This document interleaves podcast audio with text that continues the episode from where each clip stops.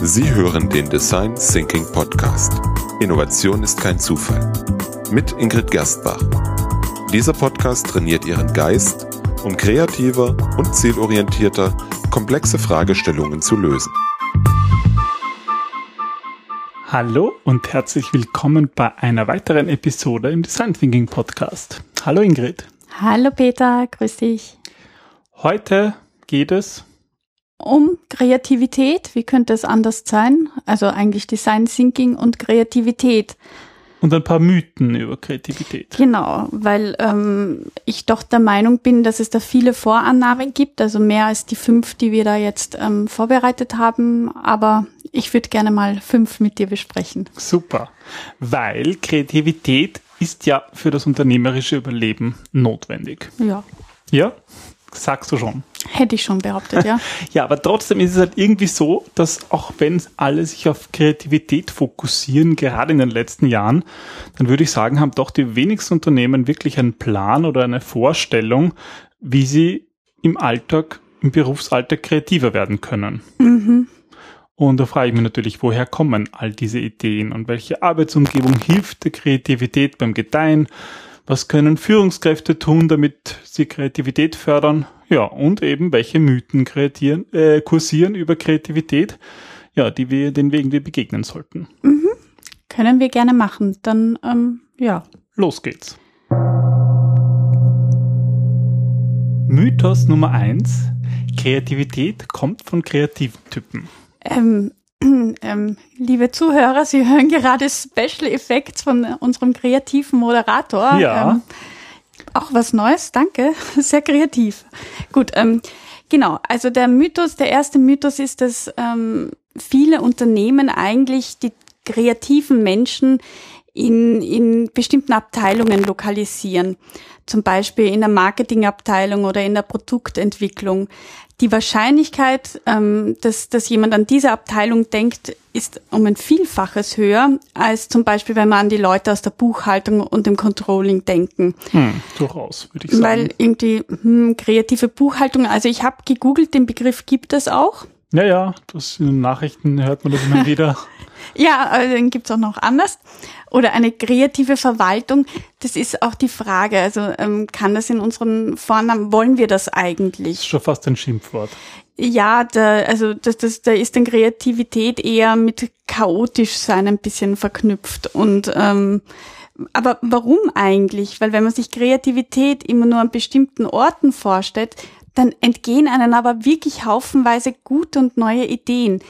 Denn die Wahrheit ist, dass jeder Mensch, der ähm, eine gewisse Intelligenz besitzt, auch in der Lage ist, kreativ zu arbeiten. Das heißt, meiner Meinung nach ist Kreativität von einer Reihe äh, verschiedener Dinge abhängig. Also das wäre erstens die Erfahrung, zweitens ein gewisses Potenzial oder eine, eine gewisse ja, Beschaffenheit auch anders zu denken und drittens ein ganz wesentlicher Faktor ist die Motivation. Die meisten Menschen schöpfen einfach deswegen nicht ihr gesamtes kreatives Potenzial aus, weil sie sich im Grunde nicht von ihrer Umgebung dementsprechend gefördert fühlen.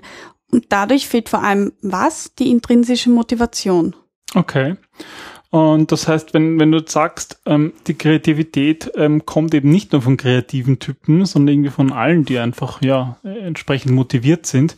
Ähm, was machst du dann, wenn du von einem Unternehmen beauftragt wirst, ein Team für eine bestimmte Fragestellung zusammenzustellen?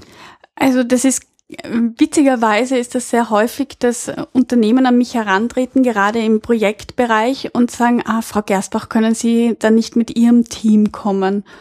Und ähm, ich sage dann manchmal, ähm, kommt drauf an, wie die Situation ist, aber manchmal scherzhaft, ja, ich bin schon viele, aber das reicht schon und jetzt brauchen wir noch andere Menschen und nicht viele Rollen.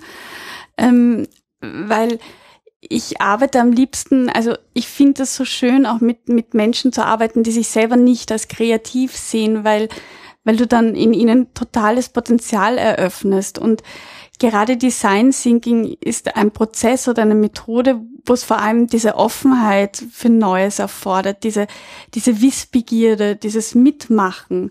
Und ich glaube eben, dass jeder Mensch ähm, ein Geburtsrecht oder, oder von Geburt aus kreativ ist und dass wir sie eben richtig motivieren müssen. Und deswegen sage ich diesen Leuten immer, fragen Sie einfach mal bei Ihren Mitarbeitern, wer sich dafür generell interessiert.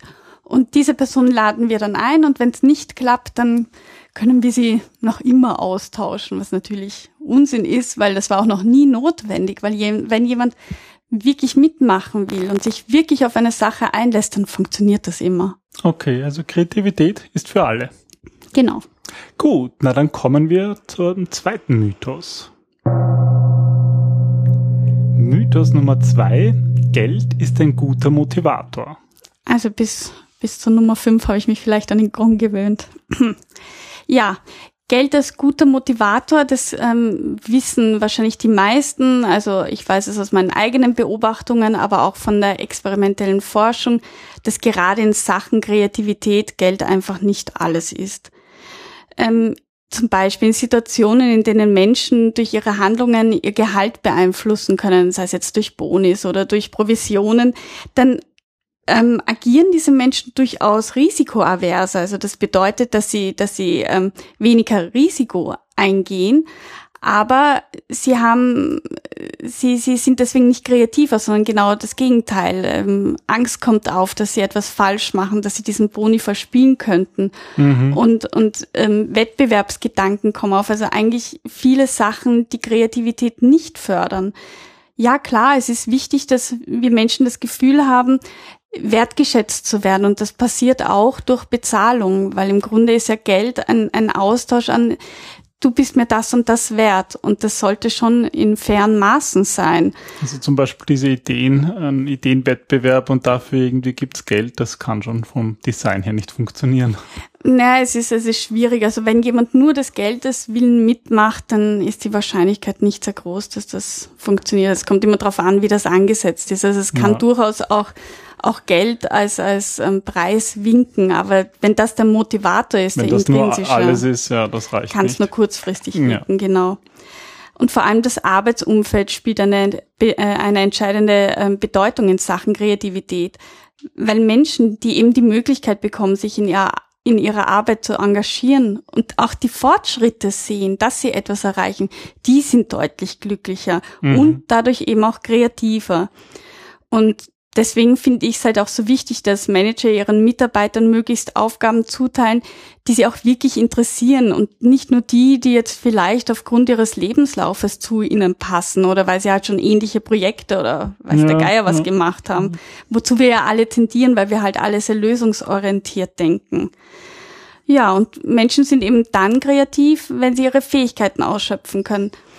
Aber Achtung, ähm, in diesem Gleichgewicht liegt eigentlich auch die Krux, weil die Herausforderung weit über dem eigenen Können, ähm, das deprimiert nur. Also wenn eine Arbeit schnell unter deinem Niveau ist, dann macht das keinen Spaß mehr, dann langweilst du dich schnell.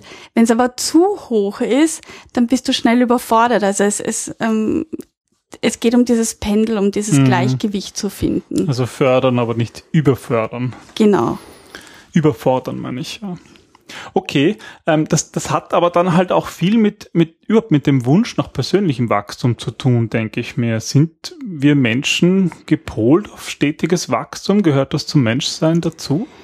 Ja, im Grunde schon. Also ähm, Wachstum ist ein, ein Bedürfnis, sei es jetzt, dass wir unsere Kinder wachsen sehen wollen oder dass wir ähm, uns selber wachsen sehen wollen, indem wir halt schauen, dass wir die Karrierestufe hinaufgehen. Also wir Menschen haben schon so einen inneren Drang dazu, zu wachsen, wachsen zu sehen, wachsen zu begleiten. Deswegen glaube ich, ist das mitunter ein Grund, warum du auch gerne Gemüse pflanzt, worüber ich im Übrigen sehr dankbar bin.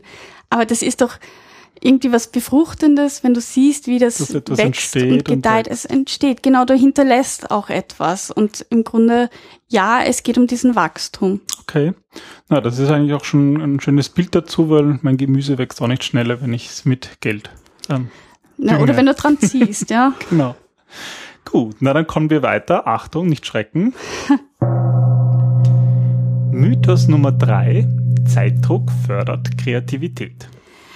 Das stimmt so nicht, weil es eigentlich genau das Gegenteil ist. Ähm, extremer Druck behindert die Kreativität, weil, weil wir uns so die Möglichkeit nehmen, intensiv uns mit einem Thema auseinanderzusetzen und den Ideen eben auch Zeit geben, gedeihen zu lassen. Also jetzt beim Beispiel der Pflanze eben an ihr ziehen, damit sie mhm. schneller wächst. Manche Dinge brauchen einfach eine gewisse Zeit und man kann ja. sie eigentlich auch nicht vorhersehen, wie lange es wirklich sein wird. Ich, ich vergleiche das ja auch gerne mit, mit Poirot von Agatha Christie, der immer ein paar Puzzleteile braucht, bis er das ganze Bild sieht. Also es, es braucht manchmal einfach auch an gewissen Geschehnissen, die noch passieren müssen, damit wir das große Ganze sehen.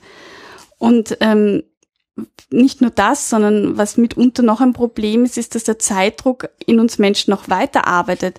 Also es gibt Studien, die sagen, dass selbst zwei Tage nach einer Deadline sich die Mitarbeiter weniger produktiv als gewöhnlich fühlen, weil wir uns dadurch sehr unter Druck fühlen. Es ist zwar gut, eine gewisse Zeitspanne vorzugeben, aber sie darf nicht zu knapp bemessen sein, weil Kreativität ist kein Blitz, der plötzlich einschlägt, sondern das ist eben ein Reifeprozess, etwas, was wachsen und gedeihen muss. Mhm. Na, das finde ich ein sehr schönes Bild. Dazu habe ich aber dann auch noch gleich zwei Fragen. Und zwar, wenn jetzt Zeitdruck schlecht für die Kreativität ist, wie gehst du jetzt damit um, dass am Ende des Tages oder am Ende des Auftrags trotzdem ja ein Ergebnis da sein muss?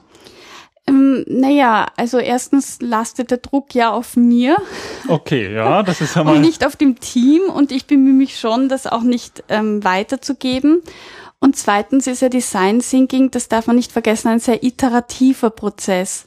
Und ähm, ich gestalte den so, dass ich äh, versuche, an jedem Schritt etwas zu haben, an dem sie immer jederzeit weiterarbeiten können, also mhm. an, an dem sie auch ein Ergebnis haben und das auch zu artikulieren, zu kommunizieren. Das ist ganz wichtig, dass ich auch immer mit meinem Sponsor, mit meinem Auftraggeber sage, warum ich gerade wo bin, das zu erklären und, mhm. und eben zu besprechen, das offen zu legen, transparent zu agieren. Und dann ähm, ist das eigentlich ist Zeit selten wirklich ein Thema, weil jeder weiß, dass Kreativität ein, ein Prozess ist, der mhm. eben reifen muss. Und ähm, wie gesagt, der Druck lastet ja auf mir als Anbieter. Und ähm, ich argumentiere und artikuliere das auch immer von Anfang an, dass ich jetzt nicht sagen kann, nach vier Stunden werden wir einen ganz fertigen Prozess ausgearbeitet haben, sondern das dauert. Und ja, aber nach vier Stunden, wenn der Workshop vier Stunden dauert, ist ein Ergebnis trotzdem es da. Es gibt ein Ergebnis, genau, und ein, ein haptisches, aber ja. Ja, okay, na, das ist ja ist irgendwie ganz praktisch. Und das, das ist, glaube ich, generell auch immer der Vorteil von iterativen Prozessen, dass man wieder sehen kann, okay, es ist was da, es hat was gebracht, lass so uns weitermachen es. oder einen anderen Weg einschlagen. Genau, ja. Okay. Wir waren jetzt sozusagen beim Zeitthema. Jetzt äh, meine zweite Frage, ich habe es vorhin schon angekündigt, ist, ähm, es gibt ja in deinem Toolset ganz viele Methoden und auch welche, wo du ganz, ganz, ganz bewusst auf Zeitdruck setzt. Ähm, welche sind das und warum machst du das? Ähm, es gibt sowas wie das leere Blatt-Syndrom. Also jeder, der schon einmal eine Arbeit schreiben musste oder an einem Buch geschrieben hat oder einen Artikel, ähm, weiß, wie das ist oder zum Beispiel auch ein Bild gemalt hat, wenn, wenn vor uns diese leere, unbefleckte weiße Seite liegt und, und mhm. wir Angst haben, sie zu beschmutzen oder der erste, das erste Wort ist so wichtig und das, das, äh, davon hängt Leben und Tod ab. Also wir bauen da so einen wahnsinnigen Druck auf. Und ähm, wenn wir aber jetzt in dieses weiße Blatt einen Rahmen geben, also das innerhalb noch beschränken und uns sagen, okay, darin muss ich jetzt etwas schaffen, was schreiben, was zeichnen, dann, dann wirkt das Ganze nicht mehr so übermächtig auf uns. Und wir kommen schneller ins Handeln und weniger ins Denken. Und Zeitdruck ähm, arbeite ich zum Beispiel gerne bei Ideengenerierungssachen, weil das sonst schnell auch ausarten kann und wir dann die Zeit verlieren und es dann auch nicht mehr effizient wird, sondern da ist auch gut, dass man sagt, zum Beispiel bei der 635-Methode, so, wir haben jetzt drei Minuten Zeit und dann wird weitergegeben. Mhm. Und da ist auch wichtig, einen Moderator zu haben, der sich auch wirklich an diese Angaben hält und sagt, okay, jetzt sind drei Minuten wirklich um und weiter geht's, zack. Okay, also da spielst du ganz bewusst mit Zeitdruck. Genau. Und ich denke, weil du vorhin gesagt hast, bei, wenn man eine Geschichte schreiben will, ist es vielleicht auch leichter zu sagen, ich habe nur eine Minute Zeit, weil dann beginnt man und wenn man mal begonnen hat. Genau. Das kann sich vielleicht jeder Wir vorstellen. machen weniger denken. Ja, sehr gut. Okay. Na gut, dann lass uns weitermachen mit Nummer vier. Mythos Nummer vier: Angst fördert Geistesblitze. Ein altes Sprichwort lautet ja, Not macht erfinderisch. Und im Punkto Kreativität ist dieser Ausspruch allerdings hm, nicht mehr ganz so richtig, sagen wir jetzt mal, weil vielmehr eben Angst unser Denken blockiert. Hm, wenn du Kreativität als Wort hernimmst, dann assozi assoziierst du das hoffentlich mit positiven Gefühlen wie Freude und Liebe, aber weniger mit Angst, Wut, Zorn. Und gerade wenn Menschen von ihrer Arbeit begeistert sind, dann sind die, die, die Chancen einfach viel besser, dass sie tolle, kreative Lösungen finden, wenn sie verstehen, was sie damit machen können, wenn sie irgendwie sehen, was das bringt, ähm, wie, wie wertschätzend damit umgegangen wird, dann ist das doch viel schöner, als wenn sie irgendwie bedrückt und sorgenvoll oder ängstlich über das Problem brüten. Mhm, ja, das ist eigentlich ganz klar. Und trotzdem würde ich sagen, dass schon manchmal in Firmen da eigentlich eine eine negative Atmosphäre vorherrscht, die dann eigentlich nicht gut sein kann für Kreativität. So Hast du das schon mal persönlich erlebt? Oh ja, also das ist eigentlich, ähm, da darf man nicht vergessen, dass eben jeder Stakeholder auch verschiedene Rollen und verschiedene Ziele hat, die er erreichen muss. Das mhm. finde ich ist immer ganz wichtig und das macht das Ganze wieder menschlicher, weil ähm, wenn jetzt zum Beispiel mein Auftraggeber irgendwie Druck macht, weil die Zeit davon rinnt oder weil er das Geld nur so plätschern hört, dann ähm, passiert schon oft, dass ich merke, aha, der hat außerhalb des Projekts die Mitarbeiter ein bisschen unter Druck gesetzt, weil ja. sie sich dann verplappern oder anders verhalten oder plötzlich ist alles anders als noch die ja, Woche davor. Also das, das ist dann wirklich spürbar in der Atmosphäre, in der Arbeitsatmosphäre und es geht alles viel, viel schwerfälliger. Was und machst du da? Ähm, naja, das offen ansprechen, sowohl mit dem Team als auch mit dem Auftraggeber, Fragen, ähm, also eigentlich auf Transparenz und Diskussion setzen mhm. und, und das eben offen ansprechen. Und wenn es intern ein Problem gibt, also zwischen jetzt zum Beispiel einem Stakeholder und dem Team, ähm, da jetzt auch einzugreifen und zu sagen, okay, ähm, machen wir hier mal einen Cut und können mhm. wir das mal ausdiskutieren, was ist der Sache. Mhm. Dann kann ich auch als, als ähm, neutraler Moderator mhm. agieren. Ja, das ist der Vorteil, wenn man extern beauftragt wird, so ist, ist es auch deine Aufgabe, dafür zu sorgen, dass es ja reibungslos genau. läuft und Innovation möglich ist. So ist es. Okay, also keine Angst, weil das fördert eben nicht Geistesblitze. So ist es. Sondern im Gegenteil. Gut, dann geht's weiter. Mhm. Mythos Nummer 5. Wettbewerb schlägt Teamgeist. Naja, jetzt Hand aufs Herz. Findest du nicht auch, dass Wettbewerb gut für das Geschäft ist und eigentlich erst so den richtigen Schmackes reinbringt? Ja, irgendwie schon. Ja? Aber genau das Gegenteil ist in Sachen Kreativität der Fall, wie schon zu erwarten, weil eben der interne Konkurrenzdruck hemmt Innovation. Vor allem dann, wenn die Teams untereinander konkurrieren, anstatt zusammenzuarbeiten. Weil, also das ist so schön beobachtbar. Die kreativsten Teams, das sind diejenigen, die das Vertrauen haben, zu teilen und Informationen miteinander zu besprechen, mhm. zu diskutieren, auf den Ideen aufzubauen. Aber wenn die Leute vor allem um Anerkennung konkurrieren, dann hören sie sofort auf, Informationen auszutauschen. Das ist im Grunde der Tod. Und da fällt mir auch gleich ein anderes Beispiel ein, wenn man mit Geld motiviert und gute Ideen belohnt oder wenn die Leute einen Teufel tun, irgendeine gute Idee mit jemandem ja. zu teilen, wenn das das Einzige ist. Ja. Und du kriegst nur mittelmäßige Ideen raus, weil mhm. im Grunde jede Innovation ja ähm, ein Aufbau von einer Idee auf einer anderen ist. Also das, das ist ja, wir leben ja gerade im Design Thinking von diesem Erfahrungsaustausch. Mhm. Deswegen, sonst könnte ich ja Design Thinking mit mir selber machen. Mhm. Aber es geht ja um diesen Perspektivwechsel. Ja. Ja, ja und ähm, das ist dann eben konstruktiv, wenn, wenn niemand mehr die Informationen tauschen will, weil einfach auch niemand über alle Informationen und alle Perspektiven verfügen kann. Mhm erst die einzelnen Teile ergeben hier auch wieder ein Gesamtbild. Okay. Da schließt sich eigentlich wieder der Kreis und wir sind wieder beim interdisziplinären Team, das uns mhm. ja zu voranbringt und zusammenbringt. So ist es, genau. Ja, dann vielen Dank für diese fünf interessanten Mythen und die Ausführungen und ein bisschen aus dem Nähkästchen plaudern, wie du das so machst bei deinen Design Thinking Sessions und Aufträgen. Ähm, ja, hast du ein Fazit für uns? Was würdest du sagen, ist jetzt wirklich notwendig für Kreativität?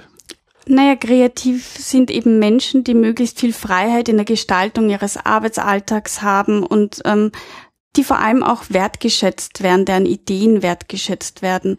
Deswegen rufe ich da auch alle Führungskräfte auf, als Vorbild zu fungieren und auch eine Umgebung zu schaffen, in der sich Kreativität fast wie von alleine ausbreiten kann. Das ist möglich.